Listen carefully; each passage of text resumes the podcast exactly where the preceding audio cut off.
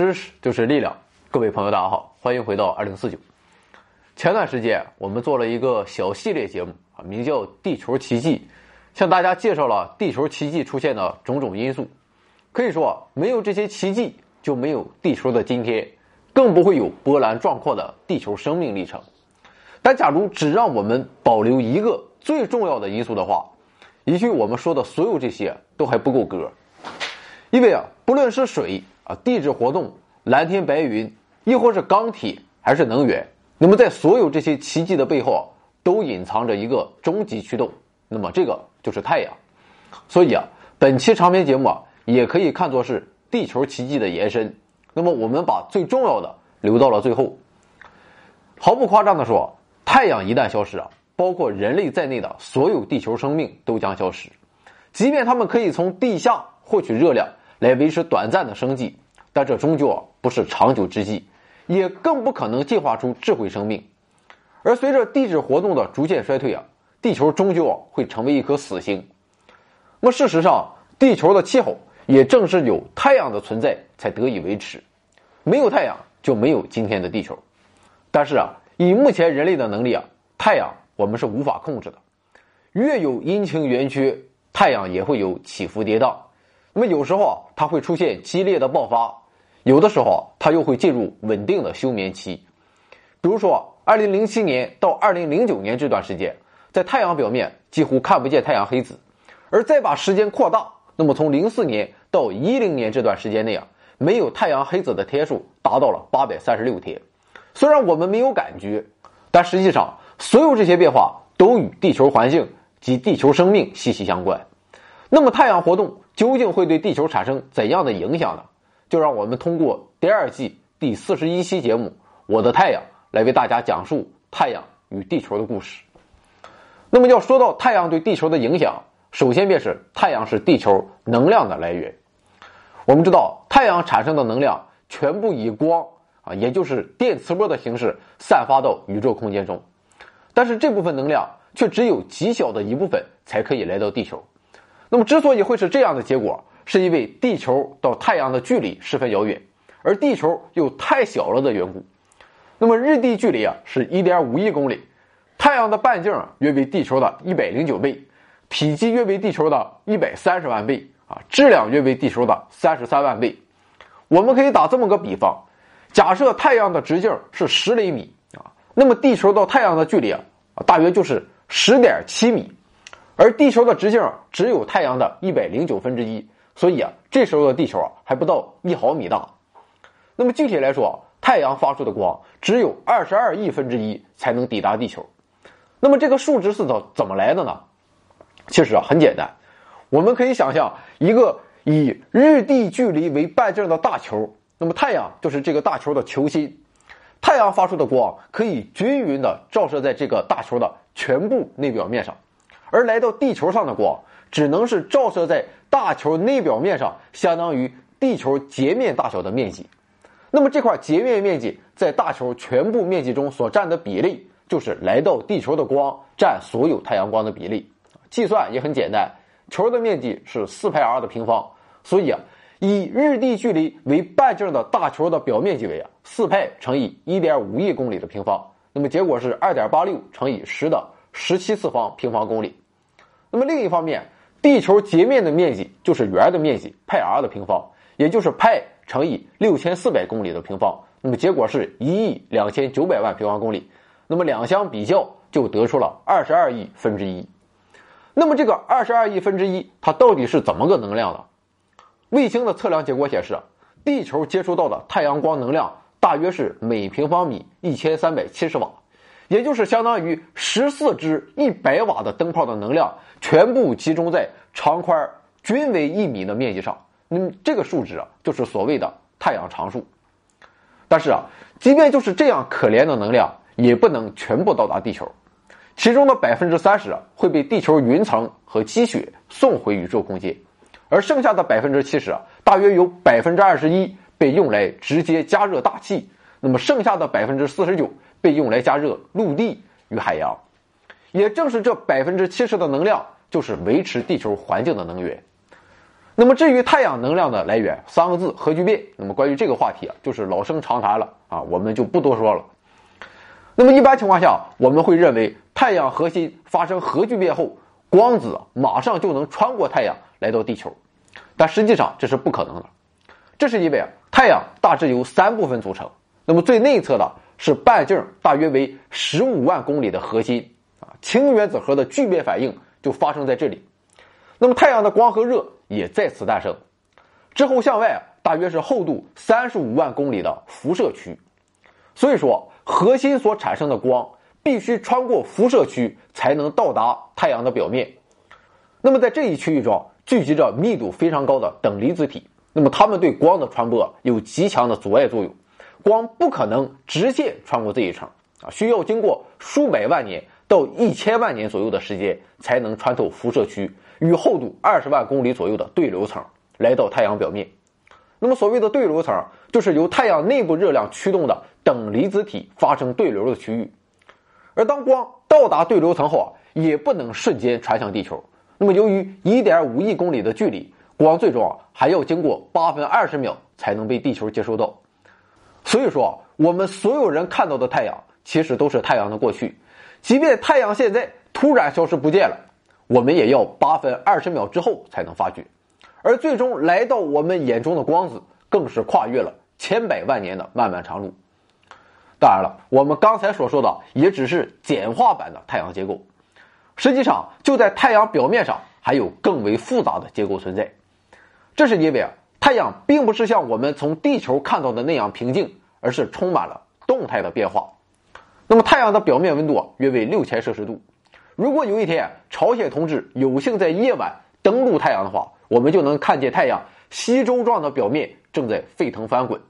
那么，之所以用稀粥来形容，正是因为太阳表面许多颗粒状的东西很像米粒儿。那么，这些米粒儿的直径达到了一千五百公里，呈现为密密麻麻的斑块结构。它们是太阳内部热量通过对流来到表面后所产生的结构。那么这层吸收状的表面就是所谓的光球层啊，温度约为六千摄氏度左右。太阳发出的可见光基本上都是从这里发出的，所以啊，我们看到的太阳其实主要就是太阳的光球层。另外啊，太阳黑子也位于这一区域。那么从光球层上方延伸到两千公里的高度啊，就是色球层的地盘了。色球层是高温稀薄的等离子体区域。温度高达一万摄氏度，主要发出我们肉眼不可见的红外线、紫外线、X 射线、无线电波等电磁波。那么，由于超出了人眼的视力范围，所以啊，色球层虽然位于光球层之外，但我们是无法直接观察的。那么，在色球层内啊，还会时常生成环状的等离子体结构，那么这就是耀斑环。而所谓的太阳耀斑就出现在这种环状结构的顶部。那么，当出现耀斑时，所在地区的等离子体会达到一千万摄氏度以上的高温，同时啊，发出强烈的 X 射线和紫外线。另外，在色球层上还会喷射出啊六千公里以上的细长型的等离子体喷流，那么样子很像麦穗儿，这被称为太阳针状物。那么，从色球层再向外，便是由稀薄等离子体构成的日冕层。按理说，日冕层距离太阳核心已经十分遥远了。那么，这里的等离子体温度应该远小于光球层的六千摄氏度和色球层的一万摄氏度。但实际上，这里的温度居然高达二百万摄氏度，主要发出 X 射线和无线电波。那么，为什么在如此远的距离上还会存在如此高的温度啊？不知道。那么，这也是太阳的最大谜团之一。那么，在日冕层上还有一个壮观的景象。那么这就是从色球层喷出的高达数万到数十万公里的巨大火焰。那么这个就是日珥，日珥是温度为一万摄氏度左右的等离子体所形成的环状结构。可以说每个日珥都比地球大很多，而且日珥我们是可以看见的啊，因为它主要发出一种名为 H 阿尔法线的红色可见光。可见以我们人类的视角来看，没有比暴力啊。能更好的形容太阳了，但是对于太阳自身来说，它是具有活跃与沉静两种状态存在的。就像我们之前说的那样，那么在某些时期，太阳黑子会消失不见，而某些时期，太阳黑子又异常频繁。那么现在我们知道，太阳黑子发生在光球层，发生太阳黑子的区域温度约为四千摄氏度。那么黑子它究竟是什么？它又到底是太阳活跃还是沉静的表现呢？可以说，太阳黑子的鼎鼎大名早已有之。那么在古代，人们就知道太阳表面存在着黑子。在古希腊和我们中国古代的文献中，人们都能找到关于太阳黑子的记录。但是啊，对黑子真正进行科学观测却是十七世纪的事情了。那么先驱者便是意大利天文学家伽利略，他使用自己制造的望远镜来观察黑子。那么通过望远镜将太阳投影到纸上。那么之后啊，再用笔仔细描绘出黑子的位置和形状。那么就这样，伽利略把太阳黑子出现的时间与形状都详细记录了下来。那么从伽利略之后一直到现在的四百多年时间中，人类也就再没有中断过对太阳黑子的观测。现在啊，我们通过伽利略的记录啊，可以看到太阳黑子的缓慢移动与逐渐变化的过程。不过伽利略啊，可能要研究的东西太多了啊，每天忙于节目更新啊，实在没有时间，所以啊，对这一现象他并没有进行深入的总结。完成这一工作的是19世纪德国业余天文学家海因里希·施瓦贝。那么这哥们的一大爱好就是寻找瓦肯。那么这个瓦肯是个什么东西呢？当时人们认为啊，在火星内侧还存在一颗没有被发现的行星，虽然没有被发现啊，但是名字已经起好了。这就是古罗马神话中的铁匠之神瓦肯。没想到瓦肯没找到，施瓦贝啊却对太阳有了新的认识。那么通过长达十七年的持续观测，他注意到黑子数目从最少时期增加到最多时期，再回到最少时期。那么这个变化周期大约为十一年。现在天文学家也将这种太阳黑子数变化的周期称为太阳活动的十一年周期。不过，这种十一年周期也并不是一成不变的，有时候也会出现一些反常状况。在十九世纪末，英国天文学家爱德华·蒙德他在历史记录中发现，从一六四五年到一七一五年的七十年间，几乎没有太阳黑子的出现。那么在当时啊，人们没有意识到蒙德发现的重要性，直到上世纪七十年代，美国天文学家约翰·埃迪才指出，在那段没有太阳黑子的时期。地球的平均气温也要低于其他时期。当然了，在18世纪之前还没有温度计啊，也自然不存在详细的温度记录。而人们之所以可以得知当时的温度，靠的是树木的年轮。那么在气温较高的年份，树木生长旺盛啊，所以年轮就会比较宽。那么反过来，年轮就会比较窄。另外，根据古代文献的记载和绘画作品，人们也可以推测出某地的气温。那么，正是通过这样一些手段，艾迪认为啊，在蒙德发现的没有黑子的那一段时期啊，欧洲的广大地区遭受到了寒冷的侵袭。不过，欧洲啊，毕竟只是地球的一小部分，还不足以说明问题。那么，通过其他更广泛的研究啊，科学家发现，在那段时期，东亚等全球其他地区的平均气温也比较低。这么看来，太阳黑子与地球气温是息息相关的。而1645年。到一七一五年的那段时间也被命名为蒙德极小期，而且这种极小期的存在还不是个别现象。就在蒙德极小期结束后的八十五年后，从一七九零年到一八二零年这三十年间，也出现过类似的情况。那么这段时期啊，被称为道尔顿极小期。可见，如果仅有一次啊，那么我们可以用巧合来解释；但如果不是个别现象啊，那就说明太阳黑子。确实会对地球气候产生直接的影响。那么，究竟什么是太阳黑子呢？随着人类观测手段的进步，现在科学家通过地面望远镜和空间望远镜已经对黑子有了比较多的了解。那么，表面看起来，黑子由两部分组成啊，分别是中间特别黑的白影区域以及四周不太黑的半影区域。黑子的个头能有多大呢？啊，非常大，装下地球没有太大问题。黑子的温度啊，大约为四千摄氏度啊，这要低于周围光球层六千摄氏度的温度。那么，由于黑子发出的可见光较少，所以直观看来它表现为黑暗区。那么，黑子的温度为什么会低呢？黑子它又是怎么出现的呢？这是因为啊，黑子啊其实是具有强磁场的地点。那么，由于磁场的存在，阻碍了等离子体的对流，而太阳。正是靠着等离子体的对流，才从内部带出热量。那么这就使得太阳内部的热量难以到达这里，所以啊，在周围较高温度的衬托下，这里啊就成为了黑暗区。而且黑子啊，它还有一点很有意思，那就是它们一般都是成对儿出现的，和磁铁一样，一个黑子是 S 极，另一个就是 N 极，所以啊，在两个黑子之间便形成了磁场线。不过刚才说了这么多，我们还是没有触及到黑子出现的问题。那么太阳上为什么会出现这些强磁场区域，并最终导致黑子的出现呢？上世纪六十年代。美国天文学家荷莱斯·巴布科克和美国物理学家罗伯特·雷顿提出了一个黑子出现机制的假说。这一理论认为啊，太阳和地球一样，自身也是一个巨大的磁体。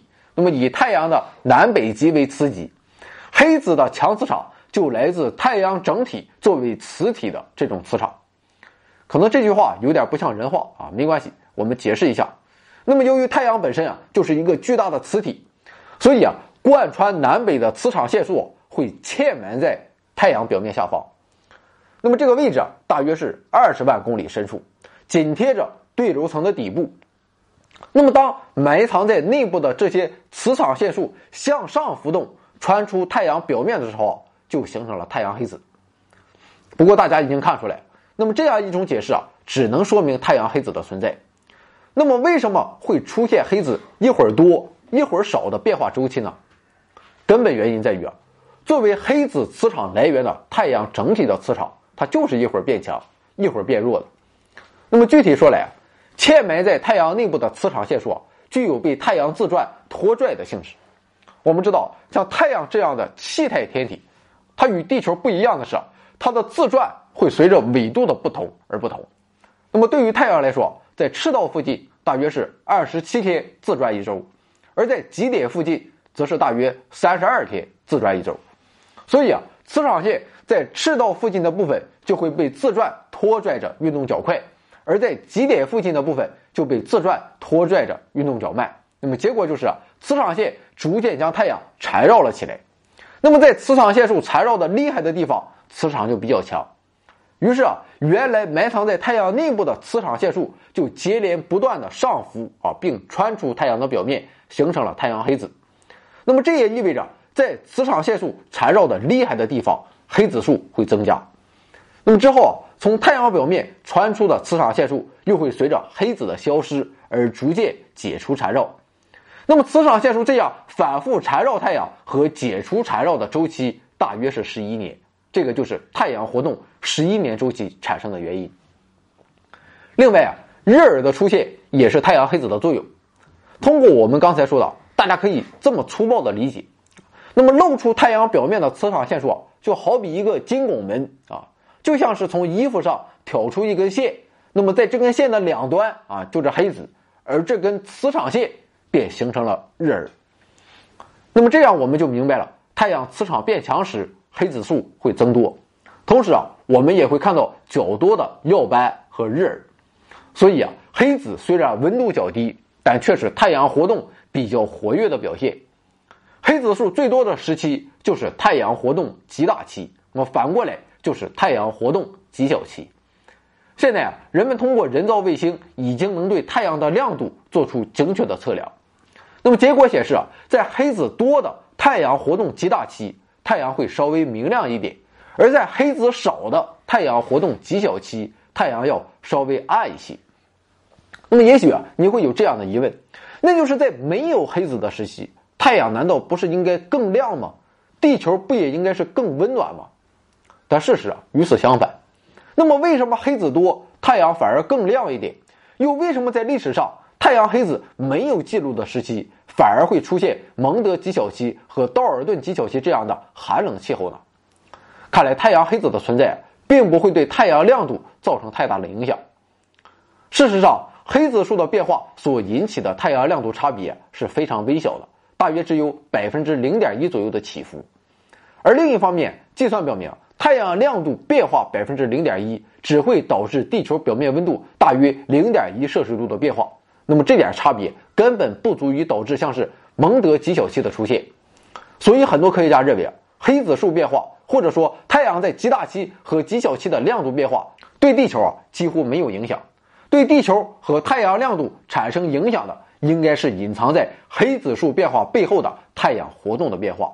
那么，正是这些变化才有可能改变地球的平均气温和云量等气候条件。那么，太阳活动究竟是通过怎样的机制来对地球气候施加影响的呢？事实上，在种种太阳影响地球气候的因素中，除了可见光之外，最值得考虑的便是紫外线和 X 射线等电磁波。这是因为在极大期和极小期中，不但可见光会有变化，太阳发出的紫外线、X 射线等的数量也会出现不同，而且它们的变化幅度要远大于可见光。那么研究表明，紫外线和 X 射线的强度在两种时期可以有百分之一到百分之十的差别。我们知道，来自太阳的紫外线和 X 射线大部分都在更高的空中被大气吸收，那么这会加热大气。对于紫外线来说，波长小于两百纳米的部分被称为远紫外线。那么它们会被高度超过一百千米的大气热层所吸收。所谓的热层是地球大气层的一层啊，它位于中间层之上，散逸层之下，顶部离地面大约八百千米。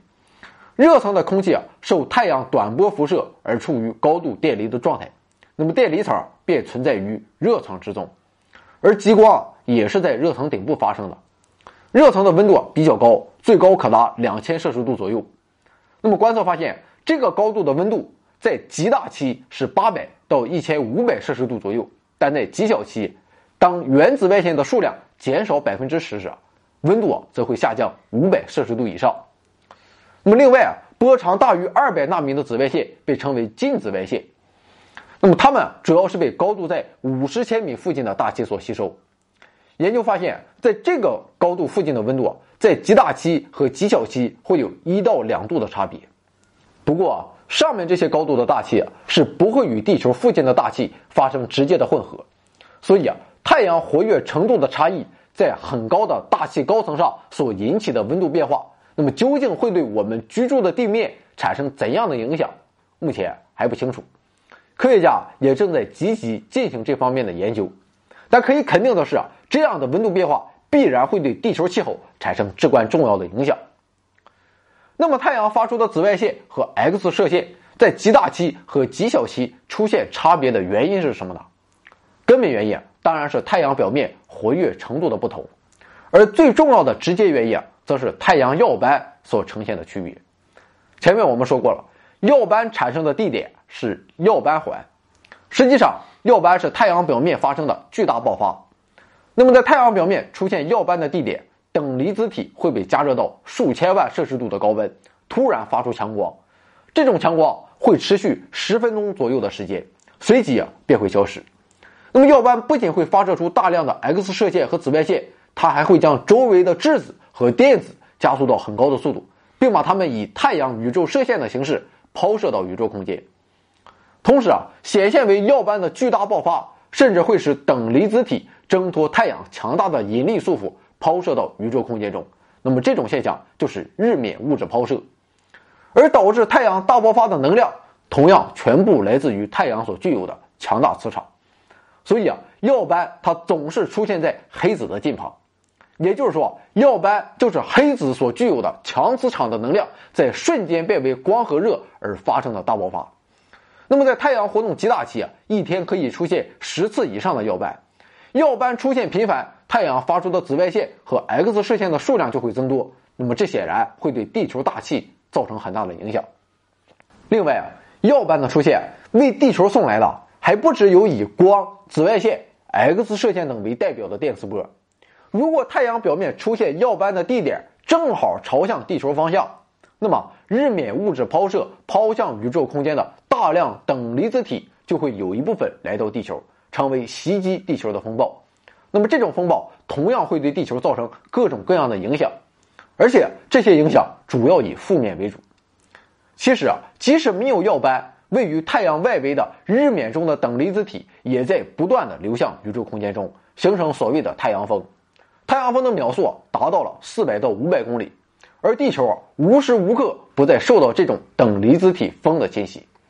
好在地球啊，它有一个防止太阳风直接吹抵地面的防护层，那么这个就是地球的磁场。当携带有大量带电粒子的太阳风靠近地球时，地球磁场会改变其行进路线，转弯绕过地球。那么，地球周围的这个磁场防护区域就是磁层。假如没有磁层的保护，地球的环境将是十分严酷的。太阳风中的粒子会不断的撞击地球的大气，将大气中的分子和原子一点点的驱赶到宇宙空间。也就是说，如果没有地球磁场，那么地球大气就不可能从诞生起一直保持到今天。也许大气早已经在地球不复存在，生命的出现也更是天方夜谭。不过，也并不是所有的太阳风都会绕过地球。一部分太阳风粒子会撞入地球磁场，那么它们会沿着磁场方向汇入地球的北极和南极上空。那么在那里啊，这些粒子会与高度约为一百到三百公里的稀薄大气中的氧和氮等气体发生碰撞，发出绚丽的亮光。那么这个就是极光。但是太阳风啊，毕竟还只是常规节目。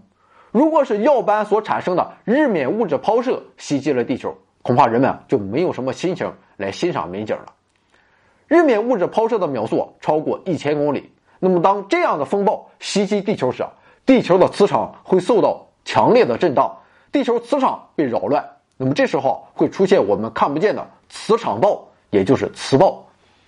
磁暴发生时啊，地球南北两极整个天空都会飞舞着壮丽的极光，甚至在平时看不见极光的低纬度地区也有可能出现极光。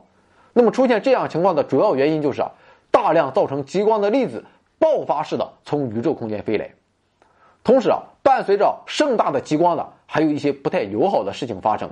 那么射入大气中的粒子会激发大气中的化学反应，导致氮氧化物的增加。那么氮氧化物可以造成酸雨与温室效应，同时啊，它也会引起臭氧等大气中的微量成分的数量发生急剧变化，导致臭氧层的破坏。当然了，除了对地球自然环境的影响之外，磁暴最为可怕之处在于啊，它可以直接影响人类的生产生活。比如最典型的影响就是远距离通信中断。这是因为远距离通信中，无线电波需要借助于地球电离层的等离子体的反射，但是磁暴严重扰动了地球的电离层，造成了反射无线电波混乱，于是啊，就出现了远距离通讯中断的状况。那么除了远距离通信啊，我们使用的 GPS 导航也会产生紊乱。那么，这是因为 GPS 卫星发出的电波在经过电离层时，由于磁暴的扰动会改变其传播路径，所以啊，地面上的导航系统就无法正确显示所在的位置。不过，这种影响传播路径的情况也许还好。那么，更让人无奈的是，日冕物质抛射的高能射线可以直接袭击人造卫星，这有可能引起卫星计算机的误动作，也有可能击穿电路板而导致卫星故障。那么，除了以上几点，太阳耀斑还会对卫星产生另一方面的影响。耀斑等增加的紫外线等电磁波会加热地球上层大气，使其向高处膨胀。那么这时候，在低轨道上运行的人造卫星受到的空气阻力就会加大，从而有了速度减小而高度降低的危险。另外啊，太空中偶尔还会有个把宇航员在闲逛，那么强射线同样不会对穿着厚厚的宇航服的宇航员客气，所以啊。在出现耀斑时，宇航员都会待在太空站内啊，并躲在较厚的遮蔽物后面打扑克。那么上面说的这些都是磁暴在高空中造成的影响，而在地面上，磁暴同样也没有什么好事甚至会对我们的生活产生更为直接的影响。比如，磁暴就会造成严重的停电事故。那么这是由于电离层中流过的大电流会在地上的输电线中感应出过大的电流。从而造成输电设备的超负荷，于是啊就引发了严重的停电事故。那么除此之外，电离层内流过的大电流也会在输油管道中产生感应电流，使得管道变得易被腐蚀，甚至直接导致管道穿孔。那么今天到现在啊说了这么多，仿佛给了我们这样一种感觉，那就是除了为地球送来光和热啊，那么其他的影响，不论是降温、磁暴啊，还是太阳风啊。可能太阳的活动就没有为地球带来什么好事，但是实际不然。作为地球的母恒星，太阳其实啊时刻都在用自己庞大的身躯保护着地球的宇宙环境。因为作为宇宙中的天体，地球也要受到银河系遥远地方所发生事件的影响，而所有的事件中，影响最大的就是超新星爆发。那么在发生超新星爆发时，会有大量的带电粒子以高速飞向宇宙空间。那么这种粒子就是银河系宇宙射线。这些高速的带电粒子的能量与太阳风和日冕物质抛射那就不是一个量级了。如果袭击地球，将会造成难以预想的可怕后果。其实每时每刻都有银河系宇宙射线光临地球。不过研究表明，降临地球的银河系宇宙射线的数量会随着太阳活动的变化出现较大幅度的波动。那么这就说明，在宇宙空间中，太阳为地球挡去了相当一部分射线。正所谓啊，哪有什么岁月静好，不过是有人替你负重前行。那么就和地球磁场阻挡太阳风的侵袭一样，太阳保护地球依靠的也是自身巨大的磁场。而来到地球宇宙射线产生波动的原因啊，也是由于太阳活动周期存在的缘故。那么在太阳活动极小期时，太阳的磁场较弱，磁场线的形状比较规整。那么在这种情况下，来自宇宙空间远方的银河系宇宙射线就比较容易来到地球，照射到地球的宇宙射线就会比较多。而在太阳活动极大期时，太阳的磁场比较强，那么磁场线的形状就比较狂野、比较紊乱，而且还会有等离子体团频繁的从太阳耀斑等处飞出。那么这时候，太阳的强磁场和等离子体团就会阻碍银河系宇宙射线进入太阳系。那么结果就是减少了射入地球大气的宇宙射线的数量，但是啊不论是极小期还是极大期，可以肯定的是啊，太阳都在时时刻刻保护着地球免受过多宇宙射线的袭击。同时啊，太阳对宇宙射线多少的调节也会间接改变地球的气候。这是因为啊，在宇宙射线穿过地球大气时啊，会使得空气中的原子和分子发生电离，那么带电的离子成为了水蒸气的凝结核。而水蒸气啊，容易凝结为小雾珠，那么这些小雾珠会进一步聚集成云雾，增加大气中的云量，遮挡住太阳光，导致地球气温的下降。